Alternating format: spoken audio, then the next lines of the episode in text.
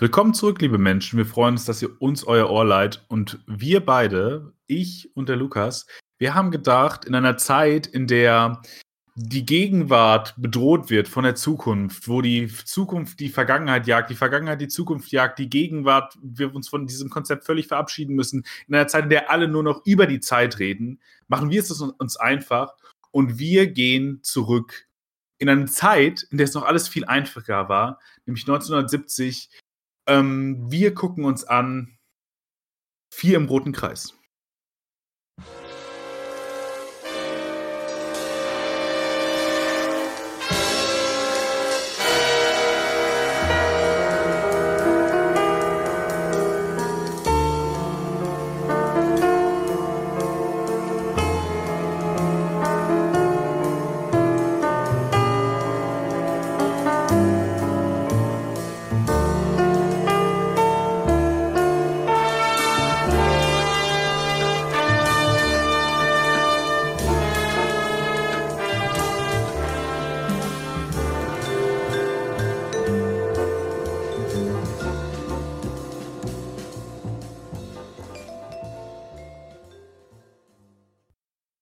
Und wir, das habe ich gerade schon verraten, das ist der Gendarm zu meinem äh, Räuber, der, äh, weiß ich nicht, der Kommissar zum, zu, zu meiner Fingerfertigkeit, äh, die, die Disziplin zu meinem, meinem äh, Hedonismus. Äh, hallo Lukas.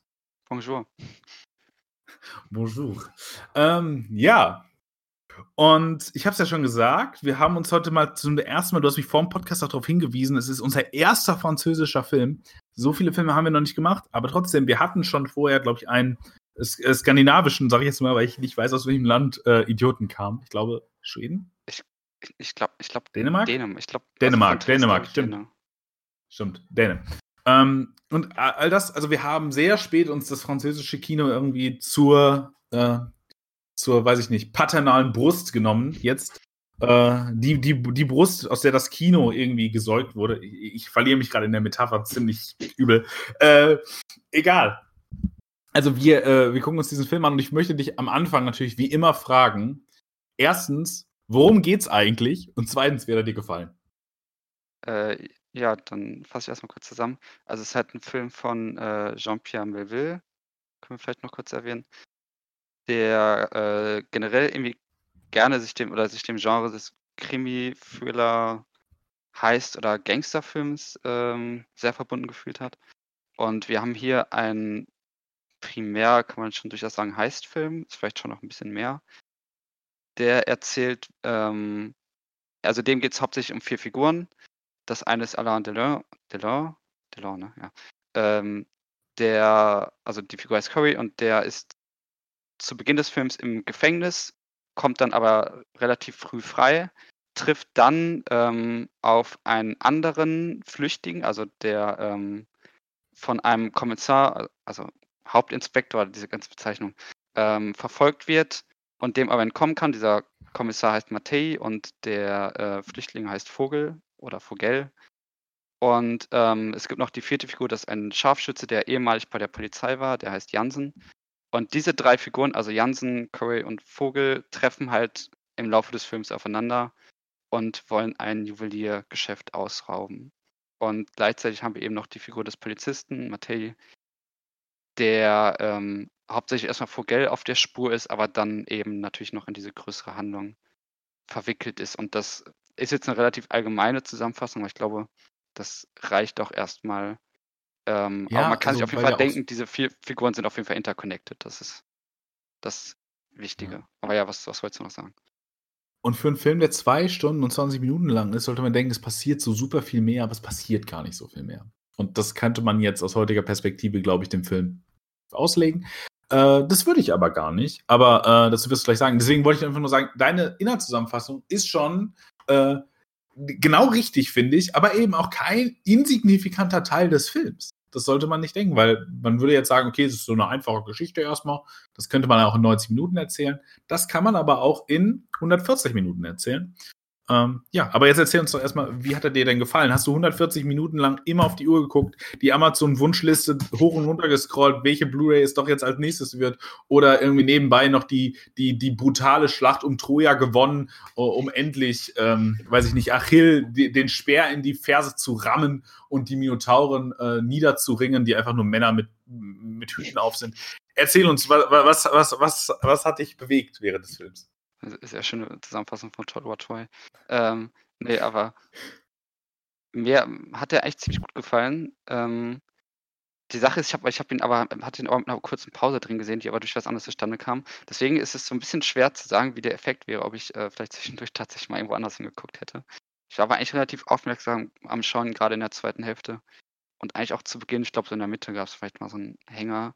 Aber das ist jetzt auch eigentlich gar nicht so wichtig. Ähm, was mir so gut gefallen hat, ist eigentlich dieses sehr entschleunigte Erzählen, diese, diese Geschichte, die auch eigentlich ganz stark darauf baut.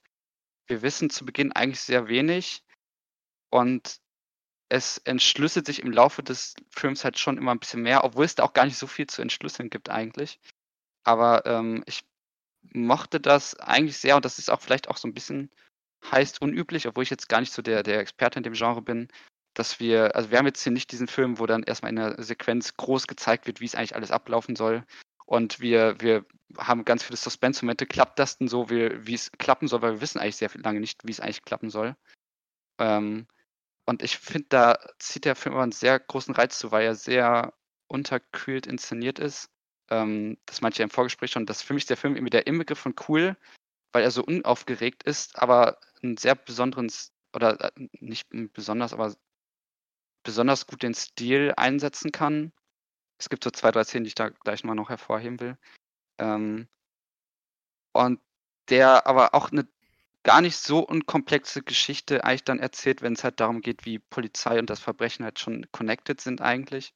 Ähm, und sich auf jeden Fall irgendeiner Schwarz-Weiß-Zeichnung dort ähm, erwehrt. Und der mich echt einfach äh, gut bei Laune gehalten hat, auch gerade wie, wie, der, wie der letztliche Überfall inszeniert ist.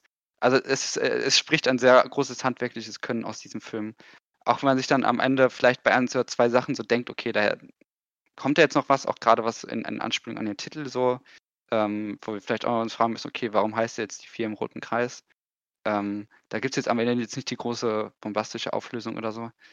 Aber mir hat das, dieses straight durcherzählte, beziehungsweise nicht ganz straight, wir haben ja eigentlich immer eine Parallelmontage, große Zeit lang, hat mir irgendwie sehr zugesagt. Also ich glaube, das, das handwerkliche Geschick und die Inszenierkunst haben mich äh, sehr, oder begeistert klingt zu viel, aber haben mir gut gefallen.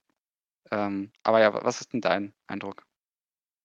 Hm, ich mochte den Film auch. Also kann das gar nicht so lange ausführen, weil ich glaube, gleich in den Spoiler, im Spoiler-Part kann man, kann, kann ich das irgendwie besser so ein bisschen auseinanderfrickeln, was darin ist. Aber ich fand, es hatte ein paar sehr, sehr schöne, pointierte Szenen, die vieles des Heist-Films auf den Punkt bringen. Denn es ist ja schon, also es wird, es ist absolut nicht der erste Heist-Film, wenn man ganz in die frühe Geschichte des Kinos guckt, ist einer der ersten Filme überhaupt. Zumindest der Film von einem Eisenbahnüberfall und ist ja auch dann nicht mehr so ganz weit entfernt von dann der von einem irgendwie Perspektivwechsel zu einer großen Sympathie zu den, äh, äh, zu, zu den Räubern. Äh, also ich glaube, es, man wird deutlich, deutlich frühere Heistfilme kennen, aber ich glaube, für den, für den modernen Heistfilm ist es schon ähm, wahrscheinlich einer der, der ganz große äh, Vorbilder, einer der großen Vorbilder, behaupte ich jetzt einfach mal. Äh, werden bestimmt auch ein paar Regisseure schon gesagt haben. Uh, und in vielen Punkten finde ich den ganz minutiös und sauber argumentiert. Mir war manchmal ein bisschen zu viel Leerlauf. Ich glaube, es hatten, also Leerlauf oder Coolness oder Präzision und Akribie. Das ist, ich glaube, es ist ein ganz großer Film über Akribie, über, über Verläufe, über wie funktioniert das eigentlich wirklich. Und ich habe auch noch, ich werde auch später versuchen, ein Argument zu machen, warum ich glaube, dass das nicht äh, nur Differenz zu irgendwie Erzählrhythmen und narrativen Strukturen sind, so wie wir sie heute kennen, weil wir eher eine Dromologie, also eine Beschleunigung in unseren Narrativen haben heute, die solche Dinge rauskattet, sondern dass es darin irgendwie schon einen internen Grund gibt, also dass man das heute wahrscheinlich noch, wenn man das dasselbe Ziel hätte, genauso machen würde vielleicht. Ähm, Genau, aber also dahingehend muss ich sagen, es war ein Film, der mich in vielen Punkten fasziniert hat und äh, mitgenommen hat, aber in manchen Punkten fand ich es auch ein bisschen, also war es mir, wie gesagt, ein bisschen zu akribisch vielleicht. Da, da, da war mir die Akribie etwas zu viel. Da bin ich vielleicht auch einfach zu, ich bin, vielleicht bin ich nicht so akribischer Typ. Das, äh, das ist, glaube ich, auch der Fall, aber äh, ja, genau. Ja, dann. Ich übergebe dir jetzt gerne wieder den moderativen Staffelstab. Ich, ja, ich überlege gerade, ob wir vielleicht dann. Ja, wir spoilern jetzt wahrscheinlich einfach eh wieder, sondern. Ja, wir, wir spoilern, glaube ich, jetzt einfach unsere Einschätzung. Äh, es gibt ja eigentlich auch, also, ich meine, was passiert jetzt noch groß? Also, äh, Achtung, jetzt kommen Spoiler. Sie äh, begehen halt den, den Überfall, der auch gut geht. Nein. Sie, sie schaffen ja. es tatsächlich, ähm, diesen ganzen Schmuck, die Juwelen etc. zu sammeln, entkommen auch und ähm, Corey, also die Delon-Figur, will den Schmuck eben zum Hehler bringen und ähm, gerät dabei, aber dabei geraten sie halt in eine Falle des Polizisten Mattei, die ähm, ziemlich spät dann halt auffliegt. Also sie, sie erkennen es eigentlich noch, aber sie erkennen es halt eigentlich zu spät. Sie flüchten noch und am Ende ähm, werden die drei halt erschossen. Also ähm, Corey Vogel und Jansen. Und Mattei schaut aber eigentlich relativ betrübt rein, weil er noch ein Gespräch mit dem Generalinspektor führt, auf, dem wir, vielleicht, vielleicht sprechen wir auch einfach gleich mal direkt über den. Ähm, oder vielleicht auch später, je nachdem, wie es uns passt. Der ähm, eine sehr eigenartige Figur ist insofern, oder ne, eigentlich ist er gar nicht so eigenartig, der halt äh, ein ganz bestimmtes Justizverständnis hat, weil er nämlich sagt, ähm, also eigentlich davon ausgeht, dass alle Menschen schuldig sind, es schlummert irgendwie in allen, es muss halt nur rausbrechen so. Und der sich dann ganz am Ende bestätigt fühlt in seiner Sicht und dann am Ende einfach nur sagt, alle Menschen. Und damit bezieht er sich natürlich auf das, was er vorher gesagt hat. Und dann sehen wir halt Matei, der ein bisschen betrübt oder betröppelt hineinschaut und dann ist der Film halt zu Ende. Ähm, und wir haben unsere toten Helden am Boden liegen. Und das war es eigentlich auch. Also so, so, viel mehr an Handlung haben wir jetzt nicht. Also man könnte, man könnte jetzt natürlich noch diverse Verwirrspiele oder sowas äh, oder so Kleinigkeiten aufnehmen, aber ich glaube, das reicht ja dann eigentlich auch. Und ja, aber ich, ich glaube auch, wir sind kein Nacherzählungspodcast. Äh, nee, ähm, genau. Aber wie, wie, fand, wie fandest du denn das? Also einerseits diese Art der Geschichte und andererseits vielleicht auch die, äh, also den, den netten Herrn Inspektor, den ich jetzt doch schon sehr ins Rampenlicht gerückt habe. Okay. Okay, dann ich fange mit dem Inspektor an, weil wie ich die Geschichte fand, kann ich gar nicht so genau sagen. Ich finde die tatsächlich okay erzählt in, in den Tropen, die dann eben darin äh, erzählt werden. Auf jeden Fall, der Oberinspektor ist ein, äh, ich würde sagen, begeisterter Leser von Jean-Jacques Rousseau. Der ja seinen Gesellschaftsvertrag mit den Worten anfängt, die Menschen sind frei geboren, liegen nur überall in Ketten. Also frei, ich kann den, habt den jetzt nicht vorliegen. Äh, ihr wisst das berühmte Zitat. Ähm, genau. Und er sagt ja auch, die Menschen sind im Grunde unschuldig geboren und werden dann aber im Grunde zu Schuldigern. Und das ist ja in dem Moment eine, einerseits ist das erstmal eine interessante Rekodierung von Geschichte, aber es ist auch dahingehend ein Moment, der in einem Antagonismus zu einem klassischen Narrativ steht, nämlich dem des guten Polizisten und des bösen äh, Verbrechers. Weil danach, der, der Kommissar fragt ja noch auch die Polizisten und er sagt, jeder. Jeder ist so. Und also die Figur des ähm, Jansen bringt es ja auf den Punkt, weil der, der andere Kommissar, ich bin zu schlecht mit Namen, ihr merkt das schon wieder, ähm, Matei steht dann ja auch über ihm und dann, äh, und, und äh, Jansen sagt ihm dann noch, ah, du, du bist immer noch irgendwie so ein dreckiger Kopf oder so ein langweiliger Kopf. Und Matei, äh, äh, Jansen sagt ja vorher, dass er die Technik, wie er dieses Schloss im Grunde geknackt, geknackt hat, diese äh, Sicherheitsmomente, wo er mit einer Scharfschützenkugel, die er selber synthetisiert, in dieses Schloss schießt für diesen Schlüssel, der alles auslöst, ähm, bei der Polizei gelernt hat. Also er ist ehemaliger Polizist und hat anscheinend die Seiten gewechselt. Er hat es sogar von dem Oberkommissar selbst gelernt. Und das ist interessant, weil es eine moralische ähm, Verhältnismäßigkeit da reinbringt, die untypisch ist. Vor allem, und das ist mein Argument auch, das ist eins meiner elementaren Argumente in der Schließung dieses Films, nämlich in einem medialen Vergleich, weil ich glaube, dass es auch ein Film ist, der in gewisser Form auf das Fernsehen reagiert. Dahingehend nämlich, dass er sagt, in dieser Expansion der Zeit, in dieser Akribie passiert genau das, was im Fernsehen in Serien, die im Deutschen Cobra übernehmen sie hießen und im Original Mission Impossible zum Beispiel, diese Dinge niemals in Akribie passieren, sondern sie passieren einfach. Ähm, und dahingehend ist das im Grunde ein Medienvergleich, weil dahin, weil da das Fernsehen noch eine sehr einfache Idee von gut und böse hat. Und auch viele Filme das noch haben. Und dahingehend übernimmt er das und überschreibt das auch in das generelle Narrativ des Films oder in die generelle Symptomatik des Films, nämlich in diesem roten Kreis, also in die Form der Einkreisung. Das wird, glaube ich, gleich noch ein Thema sein. Aber ich glaube, dieser, dieser moralische Relativismus, der sich eben dann auch auf Rousseau bezieht und auf diesen Gesellschaftsvertrag, das ist dann ja eben auch noch entscheidend, das ist, äh, das ist ein ganz interessanter und ganz minutiöser Schritt, der heute ja genauso aktuell ist wie immer, sondern der sogar vielleicht sogar noch umschlägt. Also wir würden ja nicht mehr sagen, vielleicht heute im linken Diskurs, Polizisten sind genauso äh, schuldig, sondern manche Leute würden sogar sagen, durch das System, in dem sie sind sie umso schuldiger. Und das ist, das ist für, für einen Film von 1970, glaube ich. Ähm, ja, 1970.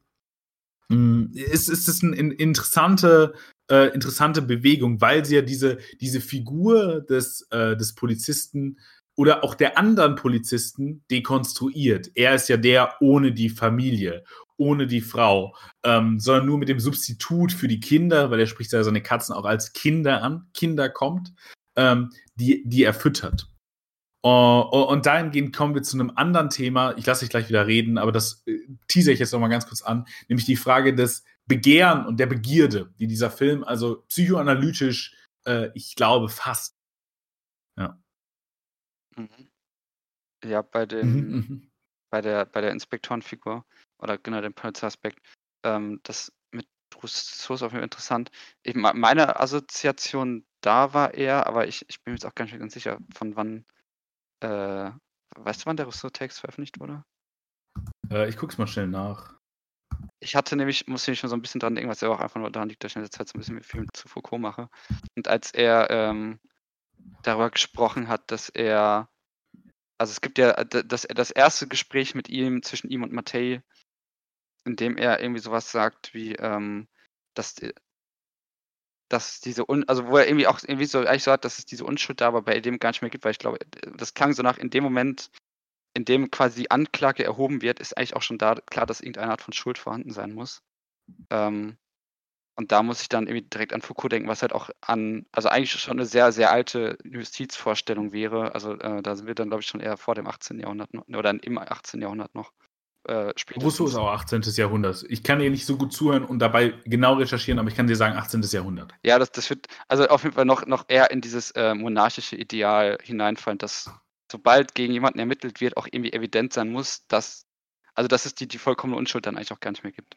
Und ich hatte auch, man hat ja auch, also ich meine, das ist ja auch ein sehr alter Inspektor, man, das, das passt halt irgendwie schon noch so ein bisschen, dass er noch irgendwie Idealen anhängt, die ähm, allerdings von, sein, von seiner aktuellen Zeit schon sehr stark entfernt sind. Und irgendwie ähm, habe ich mich da so ein bisschen daran erinnert gefühlt, dass ähm, dieses, was ja auch ein totales, eine totale Überholung der Polizei dann halt dasteht oder generell der Justiz, die dann sagt, okay, sobald wir ermitteln, ist halt aber auch schon irgendwas da.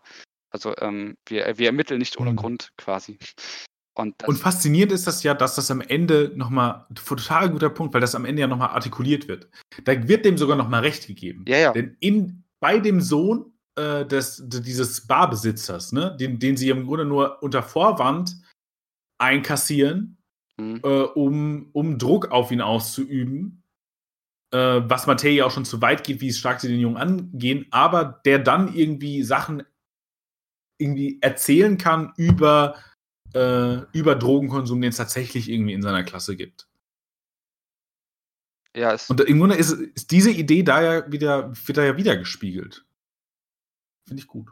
Ja, es, es geht halt auch echt stark, also natürlich auch stark die, die Frage der, der Zweckmäßigkeit vermitteln. Also das, das sind ja auch so, so Konflikte, die man ja auch schon dann aus, aus anderen Filmen später noch kennt, die hier aber halt auch ganz schön, also es ist ja auch schon ganz zu Beginn, wird das ja auch schon dargestellt, wenn die ähm, wenn sie mit diesem Auto und man ganz zu Beginn denkt man noch, also das, wenn sie halt das Auto fahren, da sitzt dann Mattei und Vogel drin und die beiden sind halt aneinander gekettet mit der Handschelle und das sagt ja eigentlich schon so viel aus, äh, dass der, der Verbrecher und der Polizist aneinander gekettet sind mit Handschellen. Ähm, natürlich, weil äh, Vogel nicht entkommen soll, aber gleichzeitig haben sie auch irgendwie so eine gewisse Komplizenschaft. Und dann übernachten ja. sie in dem Abteil, äh, in dem Zugabteil, mit dem die fahren, und da kann halt Vogel dann entkommen. Und man ist ja aber die ganze Zeit noch unsicher, so ist Matei eigentlich auch ein Verbrecher? Also das, das ist ja, der, der Film hat ja ganz viele Unklarheiten in seinem Stil und das mag ich eigentlich auch sehr gerne, dass wir in vielen Szenen erstmal gar nicht wissen, ähm, wie stehen die Figuren eigentlich zueinander. Also es hängt so viel in der Latenz irgendwie.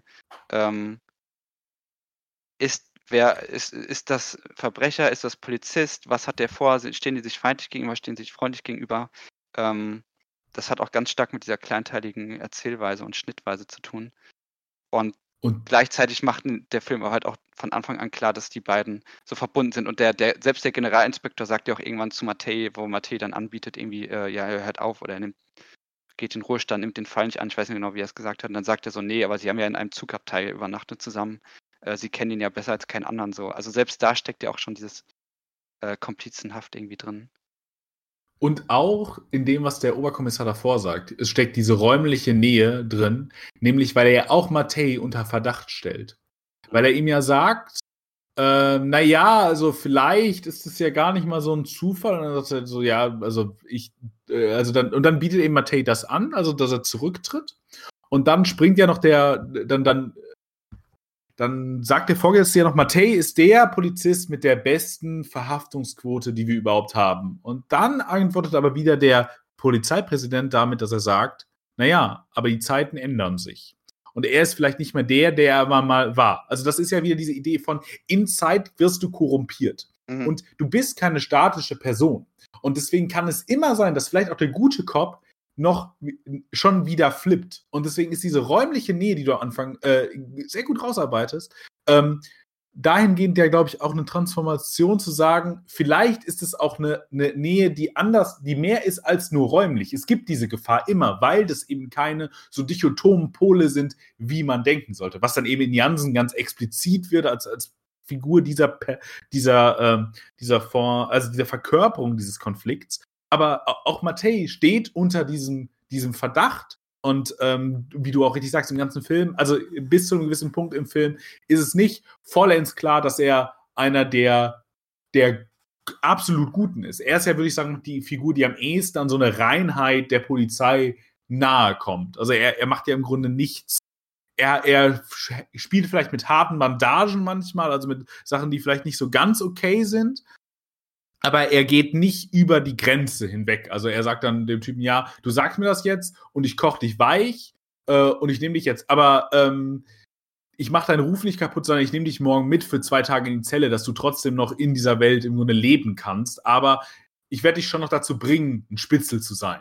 Und dann sagt, geht er ja so weit, dass er den Sohn im Grunde einkassieren möchte, aber gar nicht mehr machen möchte, sondern einfach nur das so als zufälliges Druckmittel inszenieren möchte, was dann ja die anderen Polizisten anders äh, anders deuten. Ja, genau. Also diese, diese Reinheit, die diese Figur dann doch irgendwo noch verkörpern kann, vielleicht auch, weil sie begierdelos ist, äh, äh, begehrenslos ist so ein bisschen, ähm, das, äh, ja, das, das wird deutlich. Ja, mhm. finde ich gut. Ja, zu. Ich weiß ja auch schon, der, der Film beginnt ja auch damit, dass die, äh, die Polizei aber rot fährt, ne? Aber, genau, genau.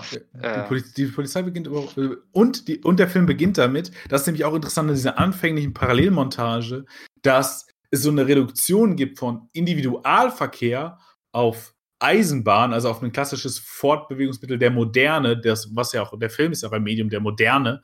Ähm, und dann, aber das wird auch nochmal runtergebrochen auf so eine ganz archaische Form der Verfolgung. Mhm. Und darin geht, haben wir dann so eine Dichotomie. Alain Delon, also Curé, der der absolut dominante ist, auch im Gefängnis. Er steht, der Wächter, der ihm dieses Angebot macht, sitzt.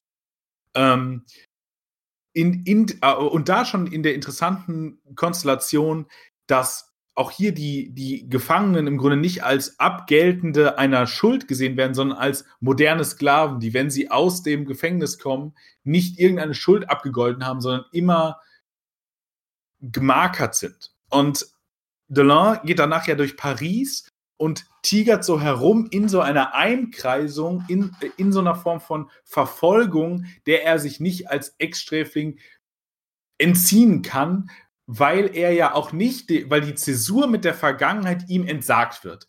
Das wird darin deutlich, dass er aus dem ähm, aus dem Gefängnis entlassen wird und ihm werden die Fotos gegeben von seiner ehemaligen Freundin und die will er eigentlich zurücklassen, aber die werden ihm nochmal zurückgegeben. Also diese, diese Form von zu sagen, okay, du kommst jetzt aus dem Gefängnis und jetzt beginnt ein neues Leben, das ist eben eine, eine Illusion, das passiert nicht, sondern es sind für immer irgendwie, so sehr du dich um diese Zäsur bemühst, sie ist nicht möglich. Das wird ja auch in dem äh, in dem Apartment dann klar. Also, die, wo er noch darum bemüht ist, im Grunde diese Struktur von Vergangenheit nicht anzufassen. Also diese, weil überall sind noch diese Staubschichten, die bewegen sich auch nicht. Da, da gibt es nichts. Diese, die, dieses, diese Form ist irgendwie einkonserviert, auch obwohl sie sich durch diese Räume bewegen. Und er wirft dann ja noch das Bild dieser Frau in den Müll. Aber gleichzeitig hat er, hat er diese Bilder eben auch von der Frau bekommen bei dem Gefängnis. Das ist, das ist eine interessante Zeitstruktur, die darin klar wird. Und also es ist so eine, so eine moderne Einkreisung, der er nie entgehen kann und wo er sich dann versuchen muss, durch Paris zu bewegen und das eben auch tut. Und dagegen haben wir Vogel, der auf eine ganz archaische Form äh, flieht. Deswegen auch diese Reduktion von Auto auf Eisenbahn und dann springt er ja aus der Eisenbahn sogar noch raus äh, und bewegt sich zu Fuß. Und dann haben wir auch diese Einkreisung, nämlich in einer schwarzen Wand, ja im Grunde an Polizisten, die ihn verfolgen, die ihn immer weiter treiben, bis er zu der absoluten Grenze kommt, die, die der Bruch überhaupt ist, nämlich das Wasser, wo er dann dieser im Grunde, weiß ich nicht, heute kennen wir das aus Battle Royale Spielen, diese Wand, die immer näher kommt mhm. und er geht dann über den Fluss. Das ist die, die Grenze, die ihm dann nochmal Freiheit gibt. Aber alles in allem wie dieses Motiv der Einkreisung, der Eingrenzung hier in zwei verschiedenen Formen deutlich. Also Alain Delon in, in der, ähm, in der Form der Gesellschaft, in der er sich nicht mehr frei bewegen kann, nicht mehr vollends, ähm, und der andere in der ganz archaischen. Also in dem, wie, wie Körper halt dann bedroht werden können. Ja. Mhm. Ähm, mir kam da jetzt auch gerade, also das ist eigentlich ein guter Gedanke, ähm, auch das mit den, mit den Bildern. Da habe ich so gar nicht dran gedacht. Aber also ich man könnte jetzt echt einen Foucault-Podcast schauen und draus machen. Ähm, das erinnert mich halt total daran, im, im letzten Kapitel von Überwachung und Strafen schreibt der darüber oder stellt eigentlich die Frage, warum diese Gefängnisse, die scheinbar immer wieder reformiert werden, aber sich dort eigentlich nicht so viel ändert. Also er, er hinterfragt das eigentlich, dass man irgendwie immer wieder weiß, dass es, dass es so ist, dass Gefängnisse nicht dabei helfen würden, die, die äh, Kriminalität zu senken, sondern teilweise eher zu steigern noch äh, in, also in Gesellschaften. Und stellt halt immer die, die These auf, dass ähm, dort eigentlich halt so Subjekte ähm, konstituiert werden sollen, die eigentlich gar nicht freikommen sollen, also die eigentlich auch darauf ausgelegt sind, im Gefängnis zu bleiben oder in gewissen Submilieus, die gut kontrollierbar sind oder besser kontrollierbar als quasi ein, ein also es ist so, so eine Halbkriminalität, mit der man irgendwie umgehen kann. Der, das soll, mhm. es ist kein Ausarten, ähm, das, da wird sich nicht organisiert, da wird jetzt kein Umschwung stattfinden, weil das eben so eine Art Form der Kriminalität ist, die quasi eher produziert wird durch Gefängnisse und nicht gehemmt. Ähm, die gut eingedämmt werden kann oder von der man vielleicht sogar profitiert. Ähm, und das finde ich eigentlich als Gedanken relativ spannend. Da, ich weiß nicht, ob der Film da jetzt so viel draus macht, weil aus der Perspektive habe ich das jetzt noch gar nicht gesehen. Genau. Aber ähm, der, der, macht nicht so viel daraus, würde ich auch sagen. Also beziehungsweise äh, äh, wir kommen später noch zu einer Sache, die er daraus macht. Also das ist dann vielleicht ja auch okay. Also, aber ja, genau. Hm. Ähm, ja, ich habe mich jetzt gerade gefragt, weil es wirkte am Ende halt nämlich kurz und da war ich mir aber unsicher, ob ich das richtig gesagt habe oder falsch verstanden habe. Stecken die sich diese Polizisten von dem Diebesgut am Ende was ein oder war das einfach nur, dass sie das so verwahren? Weil als sie ja das. Ich glaube, das bleibt so ambivalent. Weil das. Ich, ich hätte es so gelesen, dass sie das einstecken tatsächlich. Also sich was wegstecken. Ja, ja, weil, weil das, da, also da, da, dann, das wird ja dann theoretisch eigentlich wieder passen, weil es gibt ja den, ähm, also das wäre vielleicht schon, schon fast ein bisschen überdeutlich, aber äh, wenn er da halt, halt beschrieben hat, dass dieser Krim, also er beschreibt ja zum Beispiel irgendwie Prostitution oder sowas, dass die, wie die in so einem semi-legalen äh, Feld gehalten wird, aber man sich daran letztendlich auch bereichern kann, also auch finanziell quasi, indem man die ausnimmt. Mhm. Und das wäre natürlich jetzt schon eine sehr perfide Lesart zu sagen, okay, die Polizei äh, duldet in gewissem Maße insofern die Gauner, dass sie sie einbuchten kann und dann aber sich noch daran bereichern kann. Ich weiß jetzt nicht, ob ich das dem Film aber, vorwerfen kann, äh, aber also oder ob der Film das so macht.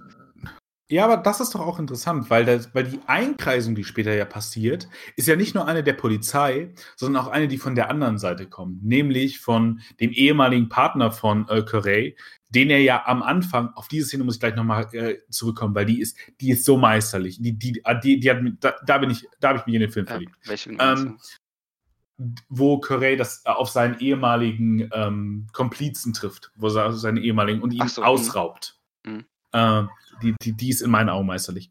Und mh, denn es ist nicht nur die Polizei, die ihn einkreist, sondern die polizeiliche Einkreisung oder diese, diese, äh, diese Fahndung ist ja erst erfolgreich dadurch, dass dieser ehemalige äh, Komplize ja alle möglichen Ressourcen mobilisiert, um äh, Curey dingfest zu machen.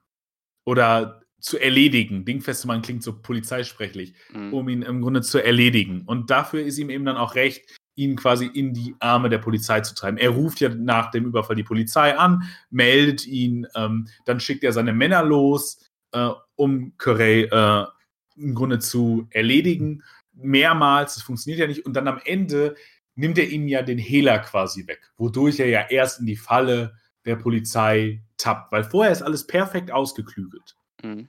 Und ähm, dahingehend ist es eine ganz, auch da schon wieder integrale Verbindung zwischen der Polizei und dem Verbrechen. Denn ohne das Verbrechen, ohne diese Seite, hätte, hätte die Polizei gar keinen Erfolg gehabt. Und da finde ich, ist dann, ist dann die Deutung, die du gerade wieder anbietest mit Foucault, unterstützt der Film das auch wieder. Dass es dann eine, dann, dass es dann eine Synergie gibt, die sich auch gegenseitig ähm, bereichert. Weil, weil der Mann, also der ehemalige ähm, Komplize, bekommt das, was sein eigentliches Begehren ist. Was nämlich im Nebenraum liegt bei dem äh, oder lag und dann irgendwann aufsteht und dann sich wieder hinlegt, nämlich die Frau, die Freundin. Das, was Delin ja dann auch in den Tresor legt. Und die Polizei bekommt das, was im Grunde der, das, das Zugangsmittel für alle möglichen Räume ist und auch eine ganz basale Begierde von ganz vielen Menschen. Das kennen wir ja, Geld. Also, aber dahingehend gibt es im Grunde einen ökonomischen Tauschhandel, der nicht direkt klar wird. Die treffen sich nicht und sagen, oh ja, lass uns mal das und das machen und dies und das, aber diese integrale Verbindung beider, dass nur, dass, dass das Verbrechen nur äh, äh, profitieren kann, wenn die Polizei mitspielt und die Polizei nur profitieren kann, wenn das Verbrechen mitspielt. Also, dass es im Grunde diesen, diesen Reinraum nicht gibt, sondern dass es immer eine hybride Struktur ist, die sich integral braucht. Nicht nur, weil ohne ein Verbrechen eine Polizei nicht notwendig wäre und ohne eine Polizei im Grunde es keine Verbrechen gäbe, ähm, ganz vereinfacht ausgedrückt, das stimmt natürlich so nicht. Alle AnarchistInnen hauen mir jetzt halt auf den, auf den Kopf wahrscheinlich. Ähm, aber, äh, aber grundsätzlich, also dahingehend würde ich sagen, ist, ist der Film da viel stärker in seiner Argumentation, als ich das auch nur gesehen habe. Das wird mir jetzt gerade erst klar. Ich finde das, äh, ich find, das wird schon sehr deutlich. Ja, ich, Zumindest für mich. Ja, ich habe jetzt gerade auch das Gefühl, es gibt eigentlich doch ziemlich viele äh, Ansatzpunkte, die man da finden könnte. Auch was so Themen wie, wie Isolation sind, weil eigentlich ja auch das, das Ideal dieser, dieser Subjekte wäre, dass sie ähm, ja, dass er halt isoliert, dass sie keine Verbindung aufbauen können. Und ich glaube, dass halt in dem Moment auch, in dem es so organisiert wird, in dem diese Clique quasi zusammenkommt, ist sie natürlich eigentlich mit am gefährlichsten und dann muss halt auch dieses Netzwerk so ein bisschen zerschlagen werden. Und auch äh, quasi, naja, in dem Moment, in dem sie ins Gefängnis kommen, geht das dann ja, oder okay, sie kommen, also sie kommen ja nicht ins Gefängnis, sie werden erschossen. Aber das ist so der Moment, in dem man dann äh, wieder handeln muss. Ähm, ja, ich bin gerade auch, müssen wir wahrscheinlich nochmal sehen dafür. Aber was ich mich da noch so ein bisschen frage, ich meine, wir haben über diese Jansen-Figur kurz gesprochen, also den ehemaligen Polizisten, der den, Scharfschützen mimt. Ähm, der wird ja auf eine sehr eigenartige Art und Weise eingeführt. Ja. Äh, mit einem Stilwechsel hin zu, also man kann eigentlich schon fast von einem Horrorfilm sprechen, mal so für zwei Minuten oder so, also so surreale Albtraumbilder. Ähm, ich fand diese Krabben, die aus dem, äh, das, das, äh, war, das war auch unangenehm. Also als diese Krabben aus, dem, aus der Dunkelheit auf ihn zukamen, da dachte ich so, oh, nee, das will ich eigentlich nicht sehen. Ähm, wie, wie hast du das denn eigentlich gedeutet? Also wir, wir sehen ja, dass er äh, halt irgendwelche Geister der Vergangenheit mit sich rumträgt oder er hat irgendein Traum, er hat irgendein Problem, das er bewältigt. Und das kann er dann tatsächlich auch bewältigen, ähm, nachdem dieser Heist, eben dieser Überfall gelungen ist. Und dann sagt er ja auch, er, ver er verzichtet auf den Teil seiner Beute. Er möchte nur, dass es denen gut geht und sie hätten ihm irgendwie geholfen, sein Problem zu überwinden. Und was hast, hast du da irgendwie, ich habe da auch nicht mehr so groß drüber nachgedacht, habe mich jetzt echt gefragt, okay, was ist das jetzt eigentlich was kann man aus dieser Albtraum-Szene so rauslesen? Ich würde anfangen bei einer anderen Szene, nämlich die, die ich gerade als großartig bezeichnet habe. Mhm.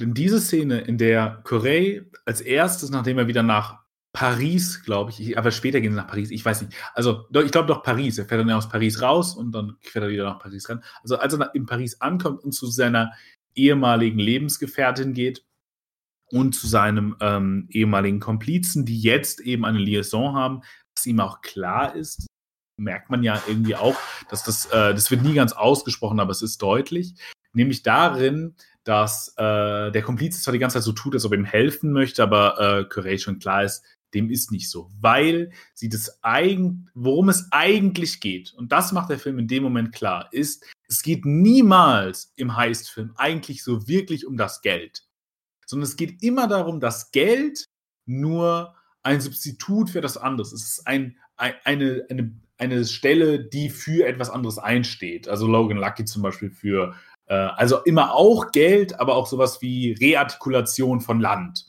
Und hier ist es so, dass er ihm ja anbietet, ihm Geld zu geben, ihm einen Scheck zu schreiben und ihn auch explizit aus dem Raum der, Ex der, der Freundin fernhalten möchte. Diese Freundin ist ja im Nebenraum, sie bekommt das irgendwie mit, ist aber unentschieden und was er eigentlich machen möchte, ist quasi eine Transfersumme bezahlen, um das Objekt des Begehrens, jetzt kommt, kommen wir zu diesem wichtigen Wort der Psychoanalyse, äh, das Objekt des Begehrens im Grunde abzukaufen. Das ist ein, das ist ein bisschen misogyn, ähm, aber ich glaube, das, das ist der Film in dem Moment. Ähm, nämlich, dass er sagt, okay, komm, ich gebe dir dieses Geld und dafür gibst du mir diese Frau. Und worauf ja Corey die ganze Zeit im Grunde insistiert ist, dass, es, dass er ihm das zurückgeben wird. Das ist nur, das kann man irgendwie, also es ist nur ein, äh, ein Loan, äh, ein, ein, ein äh, Kredit. Und er wird das, er leiht sich das nur, er wird das wiederbekommen. Das kann man jetzt einerseits irgendwie als, als Coolness deuten, aber ich würde es jetzt einfach mal ehrlich deuten, dahingehend, dass er nämlich dann auch die Bilder der Frau in den Tresor einschließt. Das hat eine Doppelbedeutung, meines Erachtens. Das hat einerseits die Bedeutung, dass er jetzt tatsächlich im Grunde für diesen Moment einen Transfer durchführt, nämlich dieses Geld zu nehmen und dafür ihm noch die Frau zu lassen, äh, die nämlich das eigentliche Begehren ist. Das ist es, worum es diesen beiden Männern geht. Wer darf mit dieser Frau eigentlich zusammen sein?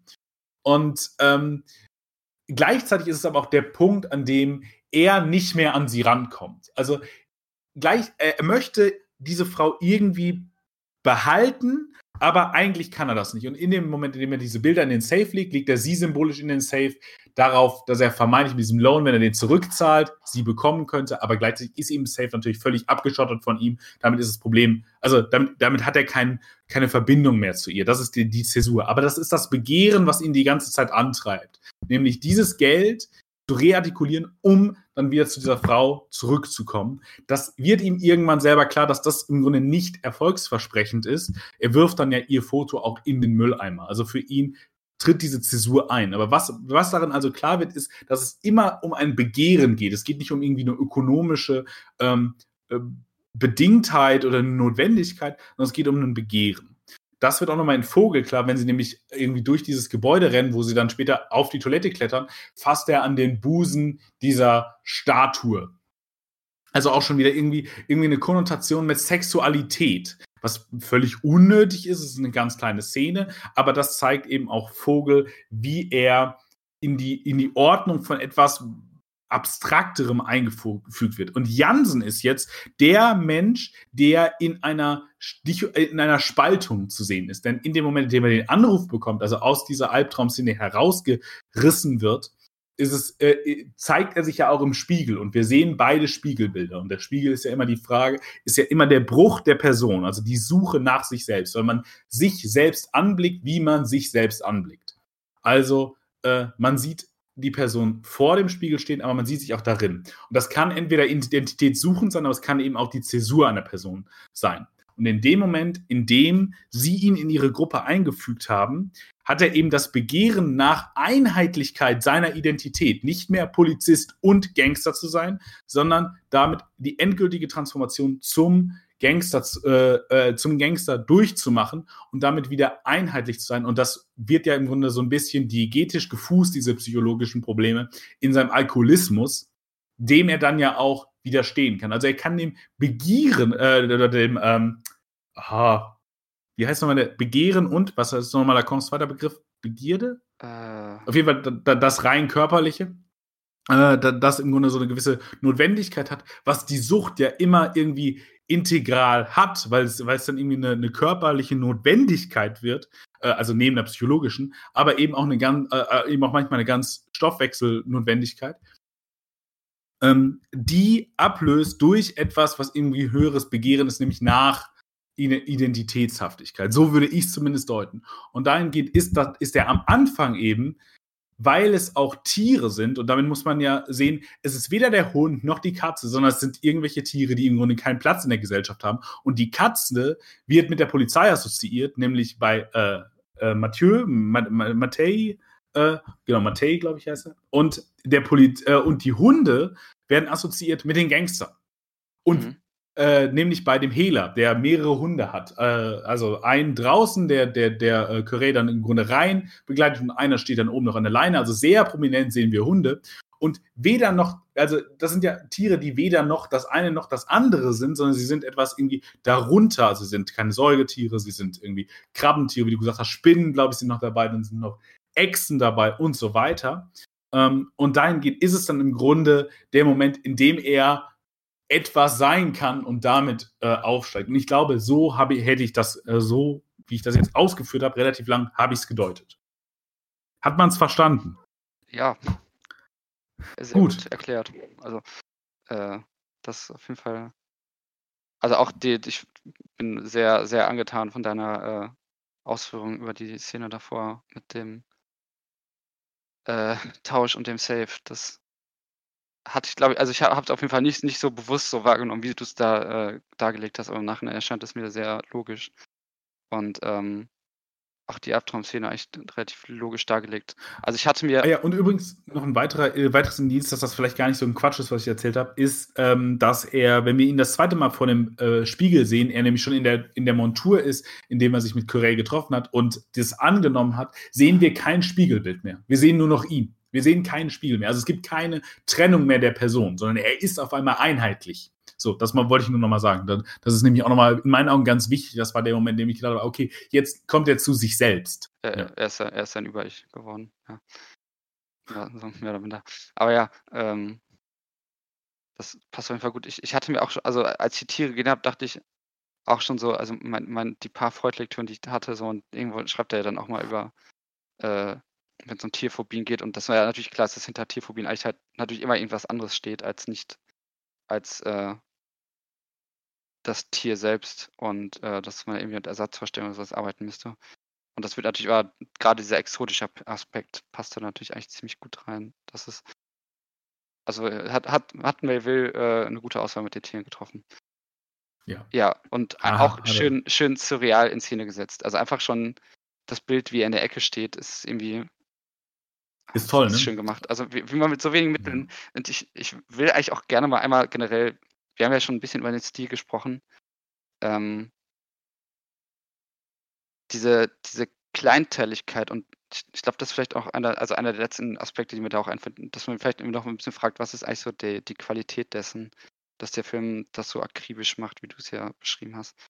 Ähm, aber die auch, auch im Schnitt, dass wir weil wir ja ganz lange Parallelmontagen haben, also die, die beiden Handlungsstränge, die parallel verlaufen, ähm, was ja hauptsächlich dann halt äh, Koei und Vogel sind und dann halt Matei, die so, äh, die werden parallel erfahren, manchmal verbinden die sich dann an irgendwelchen Stellen, manchmal sind sie auch, treffen die tatsächlich auch in Szenen, treffen dann diese beiden Handlungsstränge aufeinander, etwa in dieser Bar.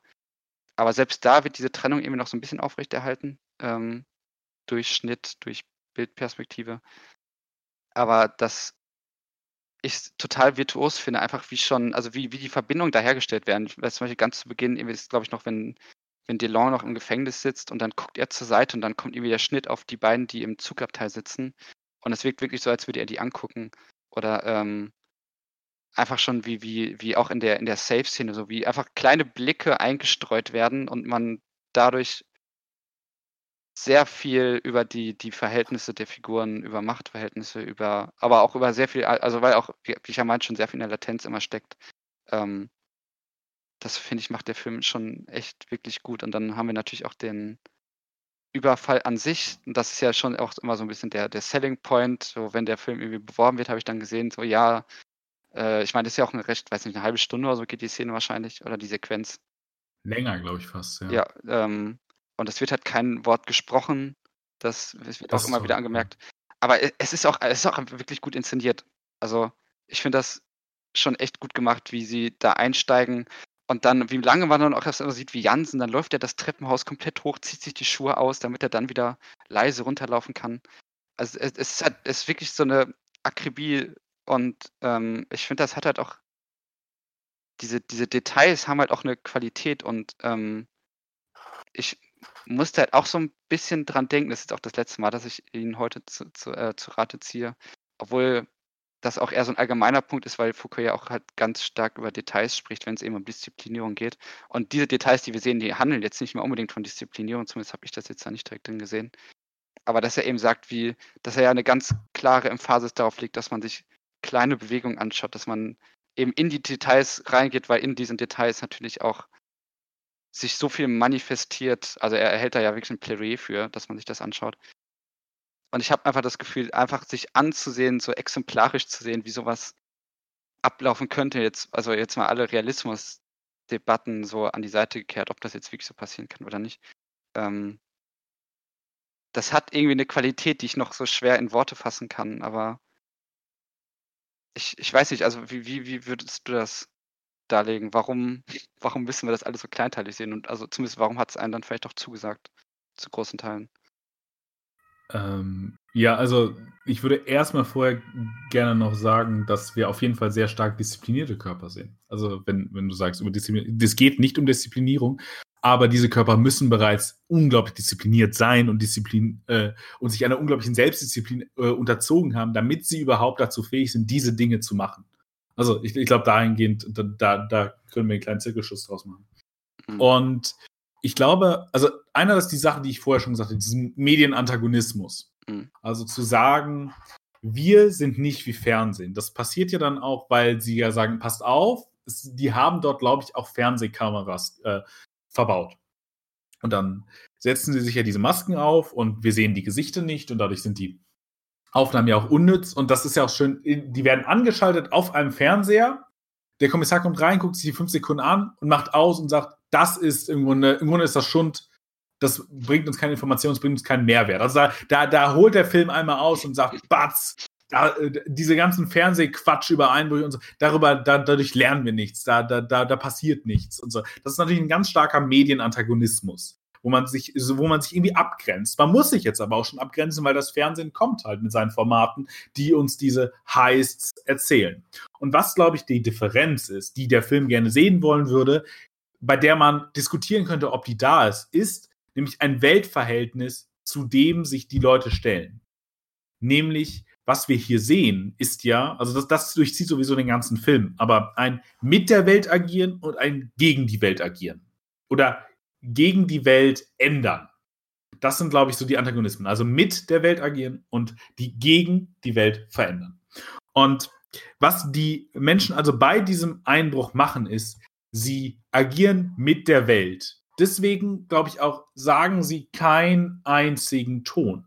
Es ist ja in dem Moment, wie du richtig sagst, es ist im Grunde ein Stummfilm, der nur den Objekten, nur den Dingen eine Stimme zuspricht, nämlich dem Tacken der Uhr und all dem, um uns auch noch den Beweis zu sehen. Nee, es ist aber ein Tonfilm, weil diese Menschen in perfekter Harmonie im, im Verhältnis zur Welt sind. Die reagieren einfach mit der Welt und bewegen sich darin wohingegen die anderen, die Sprechenden, die Handelnden, die, vor allem die Polizei, außer, äh, und da ist vielleicht eine Nähe zu, ähm, zu, den äh, zu der Gruppe der Verbrecher, Matei, das sind die Leute, die die Welt verändern, die das Netzwerk, die Spielregeln immer wieder versuchen, mit Gewalt zu verändern und die anderen bewegen sich darin mit, ähm, mit Charme, mit, ähm, äh, mit Charmanz.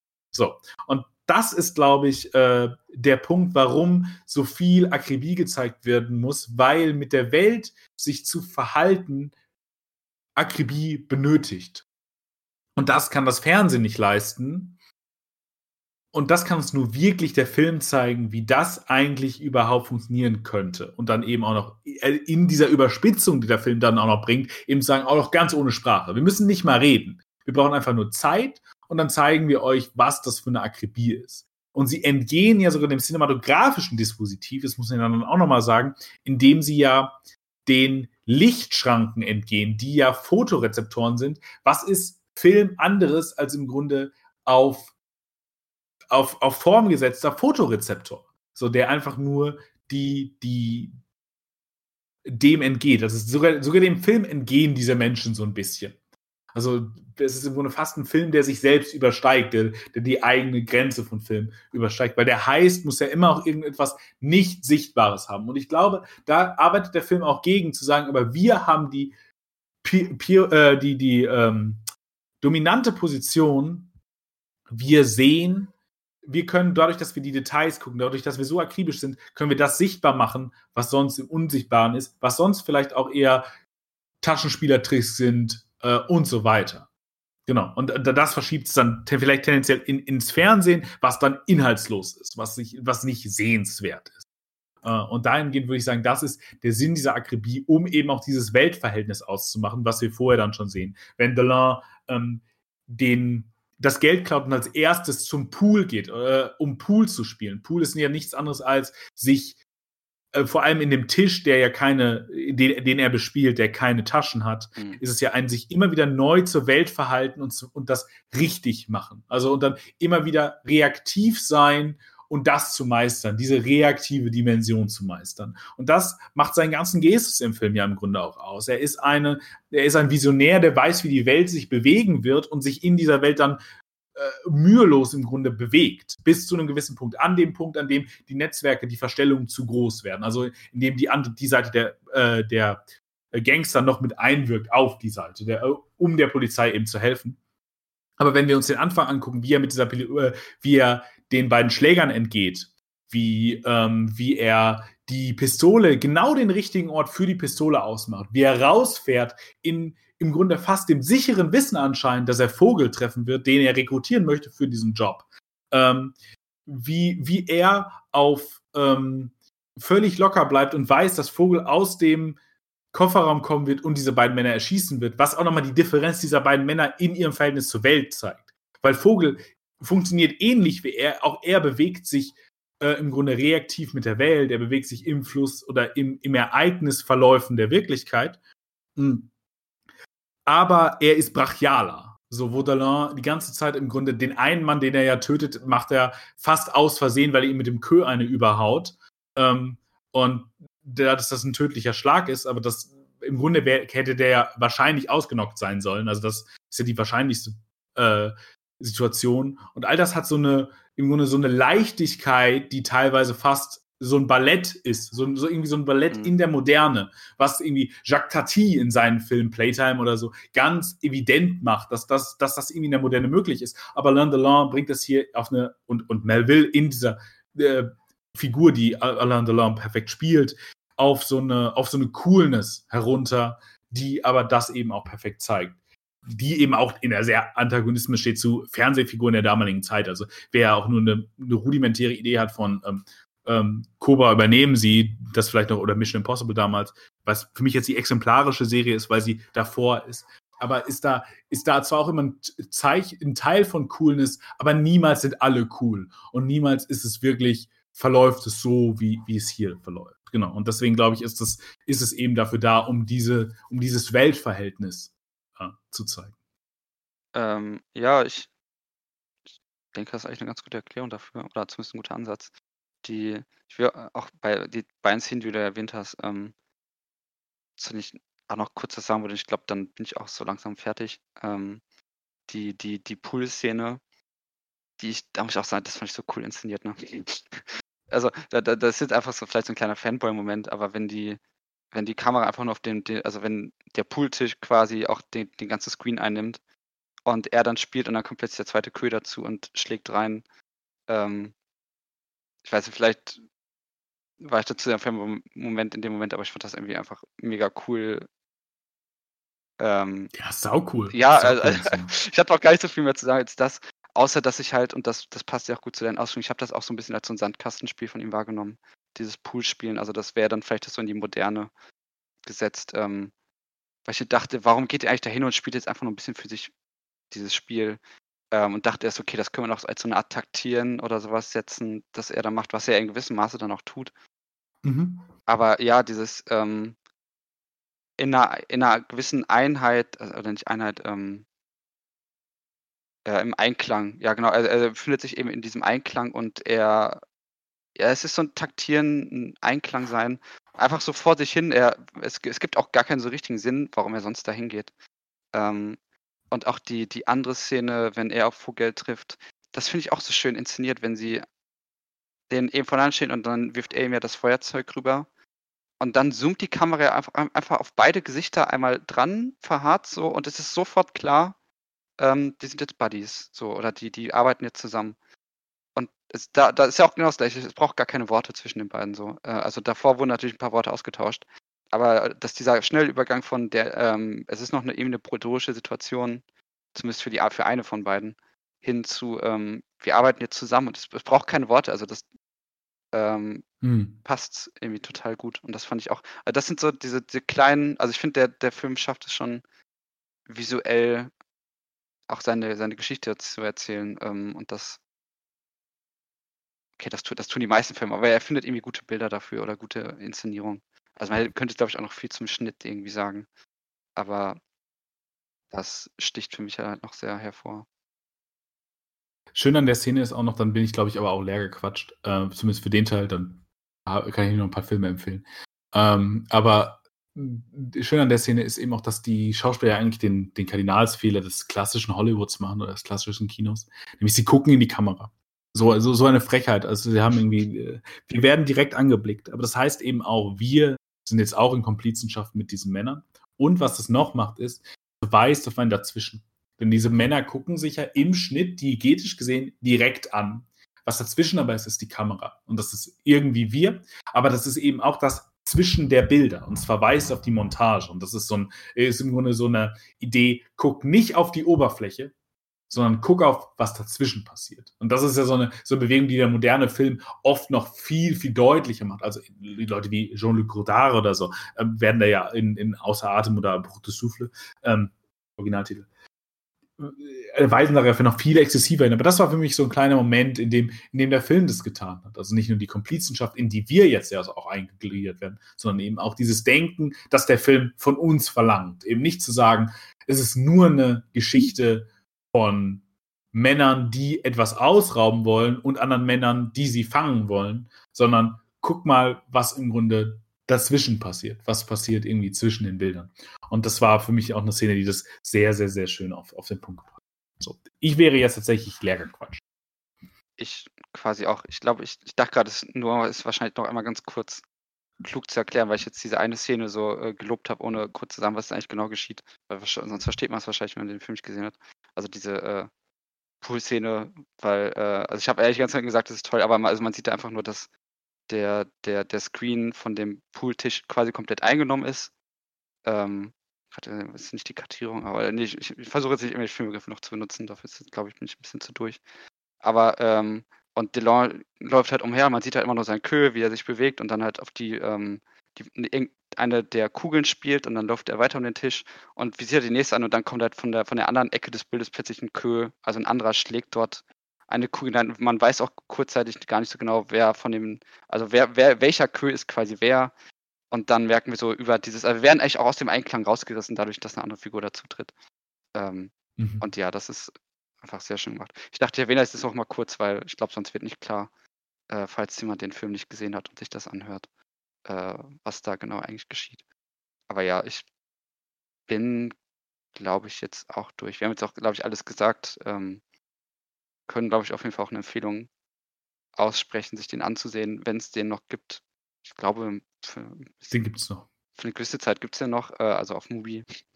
Äh, unser üblicher. Wir haben immer noch keinen Sponsor. Unser üblicher, üblicher Partner, äh, Partner. Und Ohne dass sie uns Geld überweisen würden. ich, ich glaube, ich leite den jetzt mal über und ich glaube, sonst bin ich immer derjenige, der anfängt. Deswegen frage ich dich jetzt mal zuerst. Ähm, hast du noch irgendwas Schönes? Ich habe seit der letzten Podcastaufnahme eine Menge Filme gesehen, aber ich reduziere das auf die, die ich tatsächlich erwähnenswert finde, aus welchem Grund auch immer. Ich möchte anfangen mit Die Winzlinge, ähm, Operation Zuckerdose. Das ist ein süßer französischer Animationsfilm, der im Grunde ein kompletter Film ist, der auch ohne Sprache auskommt. Ähm, also sind wir im Grunde wieder bei dem Film, den wir gerade besprochen haben. Der ähm, ein bisschen vielleicht langsam anfängt, aber in vielen Punkten faszinierend ist. Es ist eine total schöne Geschichte darüber, im Grunde, wie man Geschichten erzählen kann. Ähm, und ja, es, es, macht Spaß. Ich glaube, es ist aber ein Animationsfilm für entweder die ganz Kleinen, die noch nicht von Hollywood-Filmen und Bombast so eingenommen sind, oder für die ganz Großen, also so alles ab, weiß ich nicht, 20, also Leute, die vielleicht einen langsamen Film durchaus auch schätzen können, denn der ist alles andere als schnell, würde ich sagen. Es passiert zwar immer mal wieder, äh, immer wieder was, aber so richtig Geschwindigkeit, wie das, weiß ich nicht, ein Pixar-Film oder so hat, also dagegen ist ein Pixar-Film die reinste Achterbahn. Ähm, aber dahingehend würde ich, ich finde, es ein sehenswerter Film. Den zweiten Teil habe ich jetzt auch versucht zu gucken und ich muss sagen, dafür muss man auch in der richtigen Stimmung sein man muss die innere Ruhe haben, so diese Ruhe auch sich angucken zu können. Und diese Geschichte, die vielleicht doch auch eine ganz kleine ist, nämlich einfach nur um Ameisen oder einen Marienkäfer, die eine äh, Zuckerdose haben möchten. Aber alles in allem fand ich, es war ein sehr erfrischender Animationsfilm und all, immer Animationsfilme, die nicht von irgendwie Disney kommen, muss man sowieso, oder, oder Dreamworks. Drachensee Leichkammer 3 war übrigens scheiße. Ähm, muss man tatsächlich mal empfehlen, wenn, wenn die eben gut sind. Und der, der war wirklich gut. Ähm, dann habe ich den letzten Film von Robert Redford in der Hauptrolle, in einer Hauptrolle gesehen, The Gentleman. Ähm, and, äh, ich glaube, im Original heißt er The Old Man and the Gun und im mhm. Deutschen heißt er The Gentleman und Gauner. Der Gentleman und Gauner. Ja, ähm, man kann sich überlegen, was, was schöner ist. Äh, ist, ist, ein, ist ein schöner, schöner Abgesang für Robert Redford, äh, der eine, eine ganz äh, charmante Figur spielt, ähm, der, glaube ich, auch viel charmanter gespielt ist, als die echte Person war. So würde ich jetzt mal vermuten. Das ist auch nur genannt, weil Robert Redford eine, eine tatsächlich Koryphäe hier in Abschied gegeben hat. Dann, was ich erwähnen muss, ist Jumanji Next Level. Natürlich, wenn Dwayne The Rock Johnson versucht zu spielen, als ob Danny DeVito auf einmal den Körper von Dwayne The Rock Johnson hat, ist das ähm, Comedy Gold für mich, natürlich. Und es ist ein The Rock-Film, natürlich habe ich ihn gesehen. Ähm, Nee, also den Film finde ich tatsächlich ganz unterhaltsam und ich musste ihn jetzt einfach aus gewissen Continuity-Gründen des Podcasts hier nennen. Ähm, dann habe ich gesehen, überspringe ich, überspringe ich, äh, überspringe ich Wonder Woman, der großartig ist. Wonder Woman ist mit Aquaman. Also wirklich, ich verstehe die Leute nicht, die das DC Universe, äh, Cinematic Universe irgendwie schlecht reden und sagen, das ist schlechter als Marvel. Alleine Aquaman und Wonder Woman ähm, sind so viel besser als 70 bis 80 bis, bis vielleicht 90 Prozent dessen, was Marvel daraus ge äh, naja, ähm, hinten kackt die Ente und so. Äh, also hinten raus gepupert hat. So in ihrer modernen Fabrik der, der Massenproduktion. Wirklich viele Marvel-Filme sind so viel, so viel schlechter als Wonder Woman. Wonder, Woman. Wonder Woman ist eine großartige Studie darüber, über die Frage der Frau in der Gesellschaft und wie das diskursiviert werden kann. Ähm, ein kinoreflexiver Film. Äh, de, also wirklich ein Film, den ich wirklich, wirklich hoch loben würde und den ich, falls ihr den noch nicht gesehen habt, nicht nur wegen des brillanten Soundtracks, sondern auch einfach wegen seiner großartigen Handlung, also nicht was passiert, sondern was der Film eigentlich erzählt, also wegen der Ideen und der Philosophie, die der Film entwirft, sehenswert ist. Die Geschichte ist, ich, verstehe alle Leute, die das auf, dem, auf, der, auf der Basis der Narration beurteilen wollen, wo er, wo er Schwächen hat, total, aber diese Schwächen sind keine Fehler im klassischen Sinne, also nicht diese klassischen Plot, also irgendwie Continuity-Fehler und so weiter oder dramaturgisch unsauber, sondern ich glaube, die dienen alle einem tieferen Sinn. Die sind nicht, weil jemand das, sein Handwerk nicht versteht, sondern weil jemand sein Handwerk sehr gut versteht, aber ihm Ideen wichtiger sind als 0815 Plotstrukturen. Wie gesagt, also Wonder Woman, ganz, ganz große Empfehlung von mir. Aber, äh, Dann, ja, sorry. Ich einmal kurz einhaken. Äh, ja. Weil ich, ich mochte den eigentlich ganz gerne, als ich ihn damals gesehen habe, oder ich, das war auf jeden Fall für mich einer der besseren. Ich bin, war echt noch nicht so ein Freund davon, wie da eigentlich mit Geschichte umgegangen wird. Äh, das kann ich nur als einen Kritikpunkt einwerfen, weil dort eine realhistorische Figur auf, auftreten lassen wird. Ähm, was ich total weird fand. Also es gibt ja diesen, diesen Ludendorff-Charakter da drin. Ja. Äh, was ja der tatsächliche äh, Oberbefehl oder einer der beiden Oberbefehlshaber im Ersten Weltkrieg war. Und ähm, ich find, fand diese, diesen Gedanken, diese Verquickung mit der mythologischen, dieser Ares-Sache, ich fand es so eigenartig, dass sie da einen realhistorischen Charakter reingenommen haben, weil da das für mich fast so ein bisschen wie so eine eigenartige Geschichtsklitterung wirkte dadurch. Also da dachte ich mir im Moment, okay, dann entfernt euch doch lieber noch ein bisschen mehr von der Realität. Äh, aber Ludendorff und Ares haben ja gar nicht so viel miteinander zu tun. Nein, nein, aber die, die, die Idee, dass der, dass in dem Moment, in dem die real äh, historische Figur reinkommt, würde ich schon sagen, dass man auch irgendwie versucht, eine Aussage über die Realität zu treffen. Und ich dann es problematisch finde zu sagen, okay, äh, also natürlich sagt der Film jetzt nicht, die Deutschen im Ersten Weltkrieg waren äh, besessen von irgendeinem Kriegsgott oder sowas.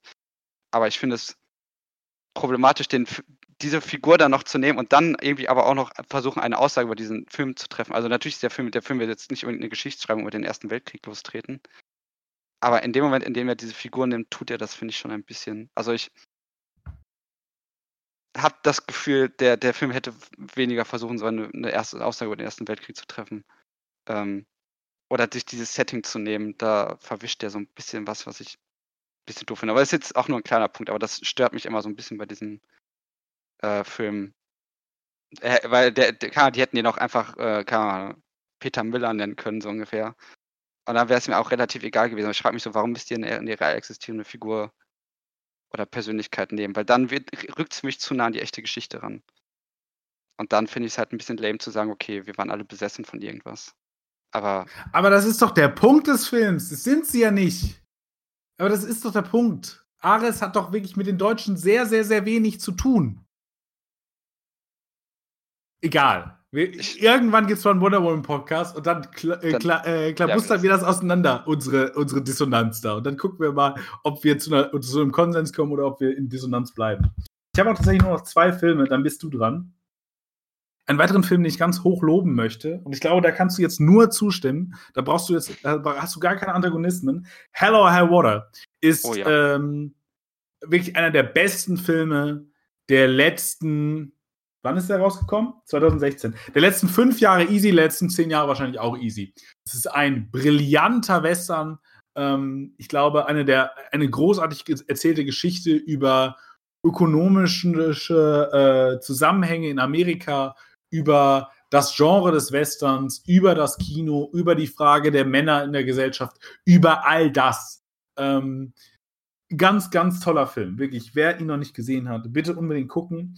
Und dann möchte ich noch einen ganz kleinen deutsch, auch deutschen Film, ich glaube, ich glaube, man würde ihn wahrscheinlich sogar als deutschen Film bezeichnen, äh, 7500 äh, empfehlen, weil es ein tatsächlich gelungenes kleines Kammerspiel ist. Ich bin mit der politischen Message des Films nicht ganz so glücklich. Es ist ein, ich erzähle mal nicht, worum es in den Film geht, ich nenne mal nur Titel, ne? also nicht so gut.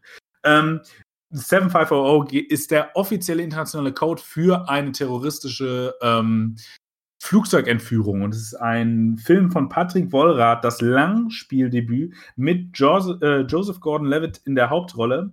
Ähm, das im Grunde die ganze Zeit nur in dem Cockpit des äh, Flugzeugspiels, in dem äh, darum verhandelt werden muss, halt, wie verhält man sich jetzt zu diesen Terroristen, die darf man nicht reinlassen, vielleicht kommen sie dann doch noch mal rein und alles Mögliche. Also das ist ein, ist ein wirklich ein gelungenes Kammerspiel über Emotionen, über die auch sehr sinnvoll und gut gespielt rübergebracht werden. Ich fand es einfach ein, ein, Film, der auch in 90 Minuten, man muss es heutzutage tatsächlich loben, 90 Minuten, äh, wirklich eine gute Geschichte erzählt, der mit seinen Mitteln perfekt umgeht äh, und ja, also es ist einfach ein guter Thriller. Den, da habe ich jetzt nicht Tieferes drin gesehen. Man kann über die Frage von Medien darin, glaube ich, nachdenken, weil es auch tatsächlich ein Film ist über Medien, über die Frage von Sichtbarkeit, über Hörbarkeit und all das. Aber alles in allem funktioniert der erstmal in erster Instanz für mich als guter Thriller. So. Und jetzt frage ich dich, Lukas, was hast du denn Schönes gesehen? Und du musst das gar nicht so lange machen wie ich. Du kannst es aber dreimal so lange machen, wenn du möchtest. Ich möchte dich zu gar nichts verleiten oder zwingen. Ich, ich versuche es nicht zu sagen. Ich meine, jetzt habe ich ja bei, bei One Woman schon so lange reingequatscht. Ähm, hast du nicht. Such ich das mal. Keine Sorge. äh, kurz halten. Ich habe, also ich mache jetzt auch nur das, was ich irgendwie erwähnenswert finde. Ich hatte äh, den alten Mord im Orient Express gesehen und ich finde, der, also man merkt das Alter halt schon ein bisschen an. Ich finde ihn tatsächlich auch teilweise zu langatmig. Aber, also ich hatte auch irgendwann den neuen gesehen und von dem neuen war ich irgendwie relativ wenig angetan. Diese Kenneth Brenner-Verfilmung, äh, der aber gleich mhm. auch nochmal kurz auftauchen wird, äh, wenn ich über einen anderen Film spreche. Aber ähm, ich finde eigentlich die Geschichte, die grundlegend erzählt wird, was am Ende dann wirklich geschehen ist, finde ich eigentlich immer noch interessant. Und eigentlich auch relativ radikal, weil, also was, also was da letztendlich so geschieht, wenn der, wenn der Plot sich auflöst, so. Ähm, und das macht den Film halt doch schon irgendwie interessant. Also wenn man die Geschichte halt nicht kennt, finde ich, kann man sich den mal durchaus angucken. Es sind auch immer noch recht schöne, also es halt natürlich ein ziemlicher Starcast. Ähm, auch schön skurril gespielt, äh, sehr luxuriös in Szene gesetzt. Wenn auch das halt schon so ein bisschen wie eine, vielleicht eine TV-Produktion aus heutiger Sicht eher anmutet. Ähm, aber kann man durchaus mal machen. Also hat grundsätzlich halt schon noch irgendwie in, eine interessante Sache. Also da treffen wir auf jeden Fall ein paar interessante Themen aufeinander. Äh, dann habe ich, ja, okay, den muss ich jetzt nicht erwähnen. Ich habe noch äh, was anderes von Melville gesehen, weil da ja derzeit so ein paar Filme da sind. Ähm, ich weiß auch gar nicht, wie man das ausspricht. Ich glaube, im Deutsch heißt irgendwas der Teufel mit der weißen Weste oder so. Le Doulot, keine Ahnung. Ähm, mit Jean-Paul Belmondo in der Hauptrolle. Ähm, ist auch ein Film, der relativ ikonisch ist. Das merkt man auch beim Sehen. Also es gibt so ein paar Szenen, bei denen man wirklich denkt, okay, das sind so Szenen, bei denen denkt man sich, okay, die äh, könnten Filmgeschichte so ein bisschen geschrieben haben.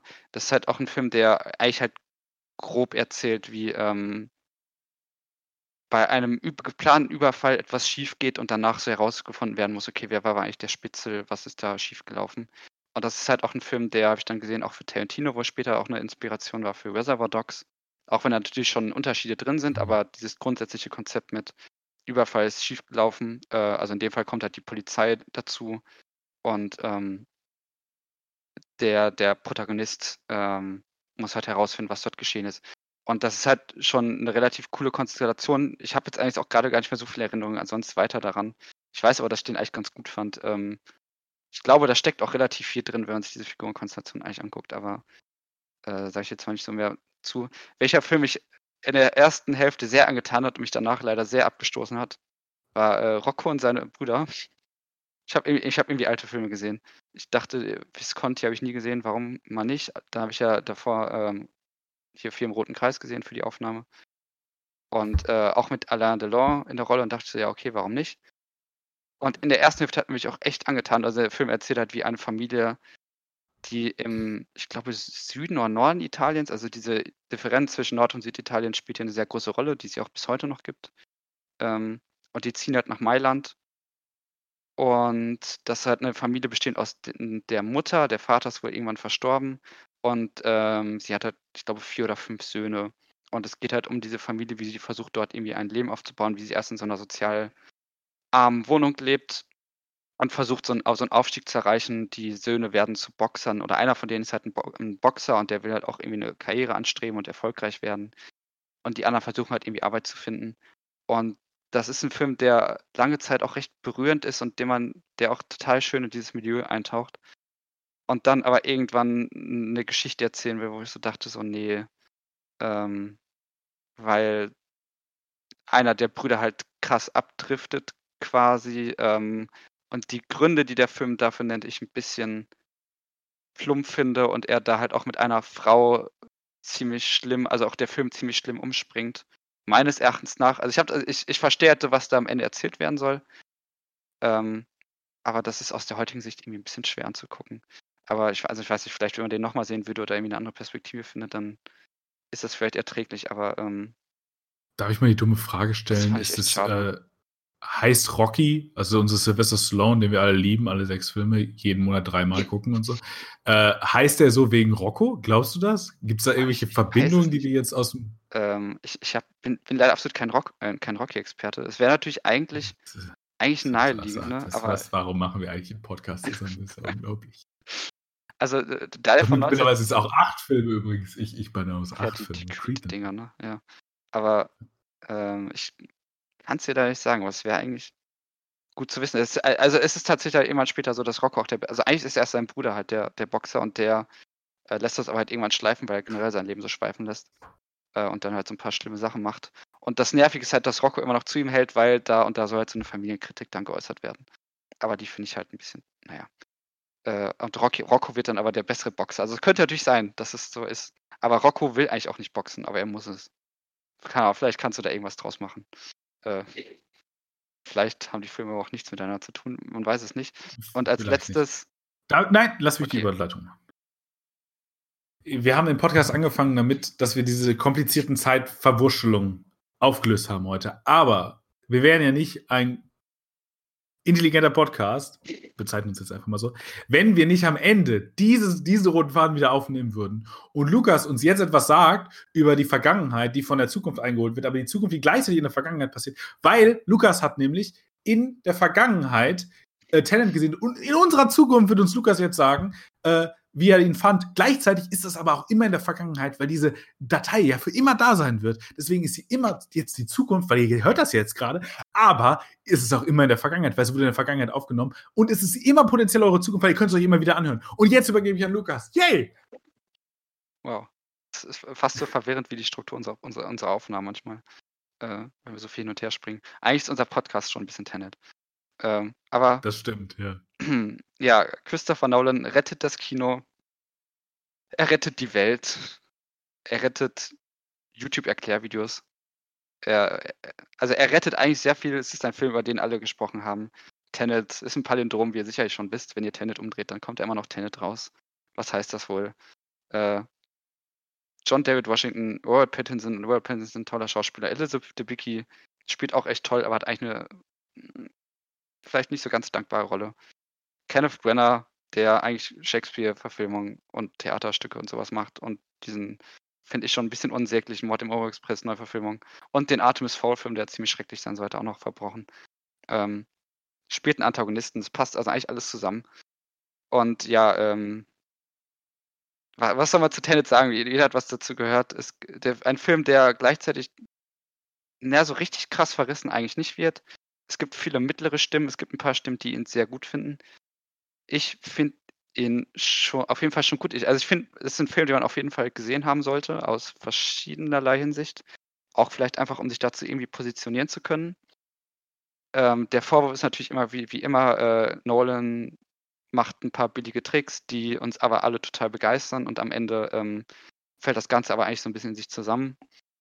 Äh, das Ganze ist aber handwerklich natürlich immer gut in Szene gesetzt. So den Vorwurf teile ich aber nicht so ganz, auch wenn es ein Film ist, den man definitiv nicht so richtig versteht. Also zumindest auf der rein narrativen Ebene, wie Figuren handeln, wie, äh, also wenn man Logiklöcher suchen will, dann äh, ist man hier sicherlich, äh, hat, ist das ein Festessen so. Äh, da wird man vielleicht genug finden, vielleicht auch nicht.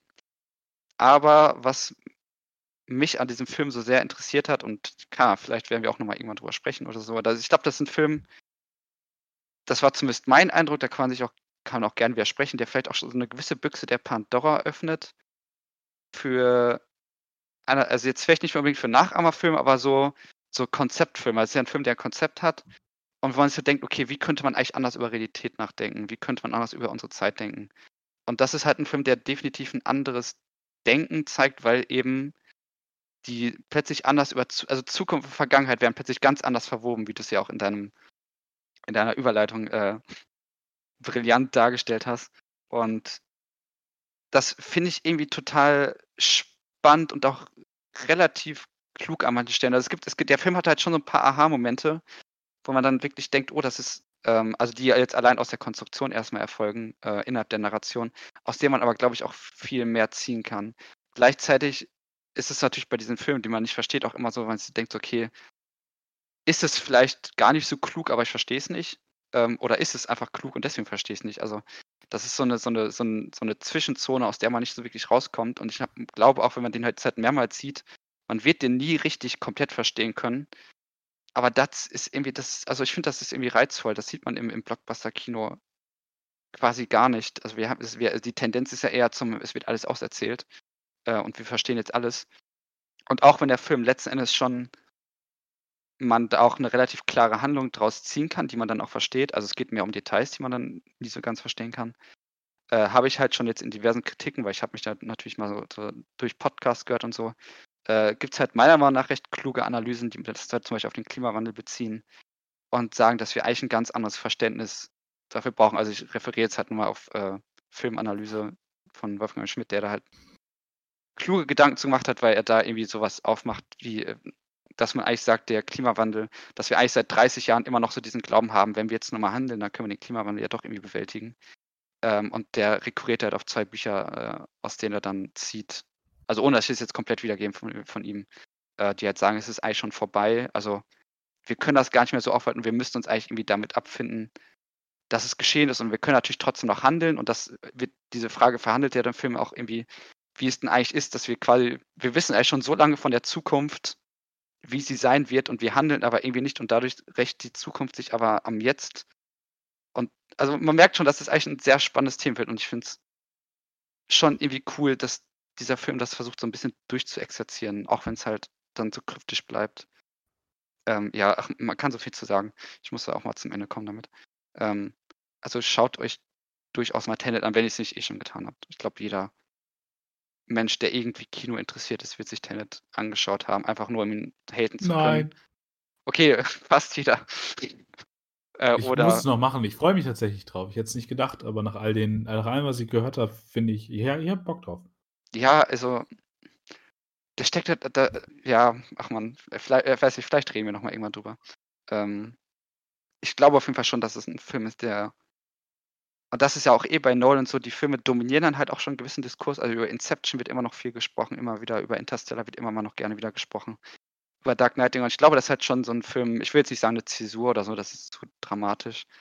Ähm, aber irgendein Eindruck wird ja, glaube ich, schon hinterlassen. Also ich glaube, irgendwas ändert sich schon dadurch. Aber was genau kann ich auch nicht sagen. Äh, das werdet ihr dann in zwei Jahren, wenn wir äh, die Christopher Nolan Special Podcast-Ausgabe machen. Nachdem wir vorher über Brad Payton gesprochen haben, sprechen wir über Christopher Nolan. Und äh, dann bei seinem nächsten dafür, Film. Dafür brauchen wir Patreon Money. Also da, ja. davor setze ich mich die ganze Hate aus dafür, dass ich Christopher Nolan nicht mag. Wenn er seinen äh. nächsten, äh. ich meine, das finde ich interessant, was, was so sein nächster Film, also einfach so, ja, es, der nächste Film muss ja wahrscheinlich wieder irgendwas mit Zeit zu tun haben. Äh, wer weiß, vielleicht spult er, äh, der Film ist doppelt so schnell oder keine Ahnung, was er macht. Irgendwas komisches und dann. Äh, Irgendwas. Christopher wird uns schon überraschen. Zähle ich Logiklöcher. Ja. Gut. Okay. Dann ähm, bedanken wir uns für eure Ohren. Ähm, ihr könnt uns mittlerweile auf Social Media und via E-Mail erreichen. Äh, ich übergebe an Lukas für die äh, Kanalnennung, weil ich habe es schon wieder vergessen. Äh, guckt am besten einfach, also auf der, wobei, ja, guckt man auf Soundcloud-Seiten. Also auf Soundcloud oder iTunes müsste es in der Beschreibung stehen. Äh, auf Twitter war es halt einfach nur die Menschen, Menschen, die auf Filme starren, aber halt mit den Unterstrichen dazwischen. Und äh, die E-Mail, wie lautet die E-Mail nochmal? Ich glaube Menschen-starren-filme.web.de. Wenn ich mich okay, wir sind beim nächsten Mal besser vorbereitet, kennen unsere Kommunikationswege für euch, mit euch, wie auch immer. Wir freuen uns über Rückmeldungen. Und äh, wir danken euch für eure Geduld, wir danken euch für euer Ohr. Wir hören uns hoffentlich nächste Woche wieder. Ich denke, das sollte klappen. Mit, ähm, ich kann es ja schon mal, darf ich es verraten? Ja. Also, wenn ja. nicht irgendwas also, wenn, wenn nichts schief geht, genau, dann äh, sprengen wir nächste Woche das System mit einer jungen, wütenden Dame. Äh, wir gucken uns den Film mal an. Ich kenne ihn noch nicht. Lukas, kennst du ihn schon? Nee, ich habe ihn auch nicht gesehen. Aber ich wollte ihn okay. eigentlich schon ziemlich lange sehen. Ja, ich auch. Ähm, und dann äh, hören wir uns nächste Woche und vielleicht, vielleicht ist das System nächste Woche kaputt. Mal gucken. Okay. Ciao. Adieu.